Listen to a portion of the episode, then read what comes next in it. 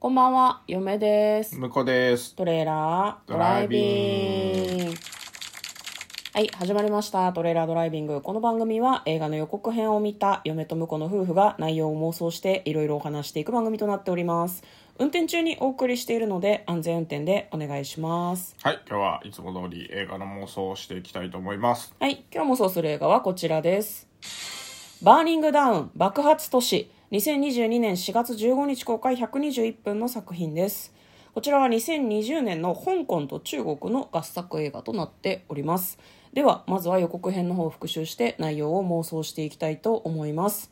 爆発物処理班の人たちがいてですねすごくこう有能なチームみたいなんですねリーダーを筆頭にみんなでこう爆弾をこう処理していくっていうのをこうやっているんですけれどもある時なんだろうねこう失敗してしまったのか、まあ、想定と違ったのか分かんないけど爆弾が彼らの近くで爆発してしまってリーダーのフォンさんが片足を失ってしまうんですねで彼は病院に行って、まあ、そのリハビリに励んで義足をつけてもうそのなんだろう現場に復帰できるんじゃないかっていうぐらいこう、ね、体力的にも気力的にももう能力的にも全部回復したのねでやれますっていうふうに言うんだけど上層部がそれを認めなかったらしくて彼はチームに戻れなかったんだよねすごく一生懸命頑張った多分仕事に戻りたくてリハビリを頑張ったんだと思うんだけど彼のこうなんだろうな生きがいのようなものがそこでくじかれてしまうんだよねでそんなことが起こっている中ある日、えー爆弾テロが起こるんですねすごく未曾有の規模なんですけどそこになぜかその爆発物処理班が行ったところですねフォンさんがいるんですよねなんででフォンさんは気絶してるんだけど病院に連れて行って目を覚ました時にフォンさんなんであそこにいたんですかって聞いたらちょっと記憶を失ってるんだよね、でフォンさんは「俺何してたんだろうあれ爆発物処理班に行ったはず」と思ってたらテロリストの親玉から連絡が来るんですよね「お前は俺たちの仲間だ大事なんだ一緒に行こう」って言われる果たして自分はテロリストなのかそれとも、えーなんだろう爆発物処理班なのかまあなんか関わってたんだろうけどねテロリストの方にもねでまあそのなんだろうなテロリストの人たちは、まあ、その核とかをね使ったりとかして、まあ、その香港の壊滅を企んでるみたいな感じなんですね果たしてフォンさんはどっちサイドにつくのか、まあ、そのなんだろうな制作費に44億円ぐらいかかったらしくてしかも、えー香港本国って香港でいいのかな香港での興行収入が200数十億円を突破しているそうです非常に気になる作品ですね「バーニングダウン爆発都市」という予告編をもとに妄想していきますトレーラードライビングうんいやなんか最初はさひねりのない話なのかなと思ったんだけどいいですねテロリストになっちゃったかもしれないっていうそうね闇落ちこれだから闇落ちパターンなのか、もともとテロリストだけど爆発物処理班に入り込んでいたのか、どっちだろうねああなるほどね確かにテロリストの親玉みたいな人うはんすごいなんか、親兄弟ばりに俺たちの仲間だろうみたいな風に言ってたからなんか意外と義に熱いというかなんかこう忠義のある人みたいな感じなのかなと思ってたんだけど違うねうんうん確かにスパイだったのかもしれないね元からねそうだから最初にその足を失った、うんその事件も実は、あれかもね。あああの、一緒の仲間が、あうんうんうんの、邪魔になったから消そうとしたとか。そうだねいやでもそうかスパイだかからそううんむむしろこの時にこそ記憶を失ってる可能性とかねこの左足を失った時うんうんうん自分があの組織のスパイだったっていうのを忘れてしまい、うんうんマジでこう職場復帰しようとして頑張ってるうんうん、あーなるほどその1回目の爆発に巻き込まれた時にテロリストのスパイっていうのを忘れて俺は爆発物処理班のエース頑張ってリハビリするぞって思っちゃってたと、でお前お前無理だって現場復帰なんかできないクビだ事務職になれみたいな風に言われてチーって思ってたらそこでなんかテロリストだった時の記憶が蘇るみたいな、そっちの方がいいかもしれないですね、なるほどねえどっちにつくんだろうねまあ、ただ、まあ、逆パターンだったとしても、うんなんで助けてるのかっていうのは気になるよねやっぱりね確かにねいまやであもまあ解体ができるからな作れるし解体もできるみたいなことあなーんだ作ろうれねる、まあまあ解体できるってことは作れるってことだよね作った人が解体できるはずだからね、作ったのに解体できないとかとんでもない爆弾だよねうんどっちに作るんだろうななんかまあ普通の映画のかでもあれなんだよなテロリストもなんかポリシーがありそうというかこの腐った世界を自分の手で破壊してやるんだみたいなことそれだとあまりに中二感が強くて全然同意できないけど、うんなんかその納得できるような理由があるのかしらかもしくは、あのもうちょっとその爆発テロとかしたいわけじゃなくてうんその核爆弾からうんあのエネルギーを取り出してうんであのだから原子力発電所みたいあなこあとをしようとしてるのかもしれないね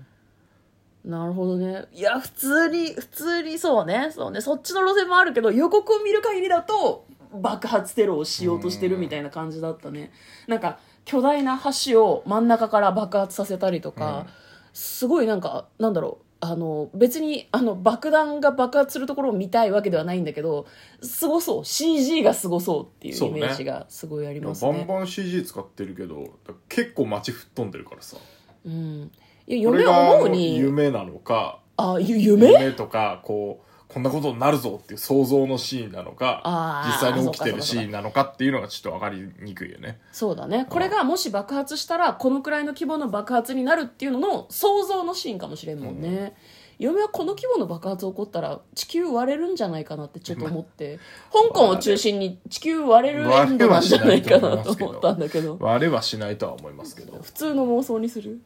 だ どういうことどういうこと地球普地球割れて終わりとかどう通の 地球結構なんかいハやードボイルド感がある感じでいねや進んハーでドいくんボだイけルどドだったら地球割れねえだろだから急にフィクションレベルおかしくなっそうてそう最後地球割れて終わるみたいなそうねいやなんかでもあれだよねきっと多分スパイ向こうが言ってるように、テロリストのスパイなんだと思うのでもなんかそのチームの中に友人もできるし恋人もできるし大事なものが増えちゃうんだと思うんだよね、うんなるほどだから結局大事なものを守りたいっていうふうに思うんじゃないのかねそうでもねちょっとね脇役の人たちうんのとの関係っていうのはやっぱりいいなと思うから、うんなんかそこに注目すると、うんむしろあの彼女がわざとそういうことを言って彼女が住まいでおお自暴自棄にするようなことを言ってうんであのその技術を持ったまんま警察を辞めさせてうん失意のところで、うんあの敵のボスがねうんテロリストのボスが声をかけて、 うんで自分たちの爆弾を作らせたり解除させたりみたいな作戦が陰湿すぎない っていうのはどうでしょうあの嫁は好きだけど、うんすげえ嫌なやつらだな お前あいつがショックを受けて警察を辞めるように仕組めっていうかかなんかこうすごい心理戦ですねわかんないよね逆に発奮してお前がそういうふうに言っても俺は辞めないからなとかなるかもしれないじゃん、うんそれもいいですねじゃあ恋人がスパイってことにしようか、そうねうん、で辞めてテロリストに加入するとテロリストに加入まあまあでも、うんそう正義感は残ってるでしょうからうん、でもテロリストの人はその流れだと、うん多分うまいんだよね人の心を操るのが、そうだねうん洗脳とかもしてるかもしれないああなるほどだからもうなんか俺にはこのテロしかないみたいな、そういう風に多分なってっちゃうんだと思うんだよね気の毒にね、うんでそこで多分チームメイトの友人が「しっかりしろ!」って言ってビンタして帰ってくるみたいな跳ねないなぁ跳ねないうなるぁさいないまいちだねなんか陰湿な作戦で引き抜いてビンタで帰ってくるみたいな地味すぎるでしょそうね44億円かけてんだそうぞそうそじゃこあっすよ地球割れた方がマシだまあよ、そうねね、ストーリーが地味で陰湿っていう これあれですねあの本編を私たち見たわけじゃなくて妄想妄想私たちの妄想妄想がが陳腐で陰湿なんですうんそう自ね虐、うん、どうします、ん地球割れちゃうエンドでいいあでもおな茶んか法みたいな、うん、あのもしくはこうただひたすらに個人プレイしてるだけかもしれないチャウさんがそなんうであちゃう誰 が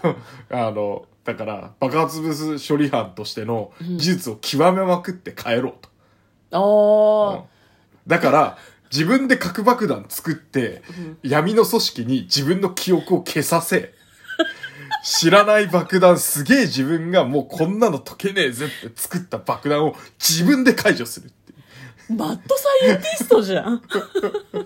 で、敵のボスとは多分、あの、軽軽いあの、賭けをしてるんだと思います。あなるほどうんね、あの、俺が解けなかったら爆発してお前ハッピー。うん、俺が解けたら、あの、俺がここに関わってたことを言うなと。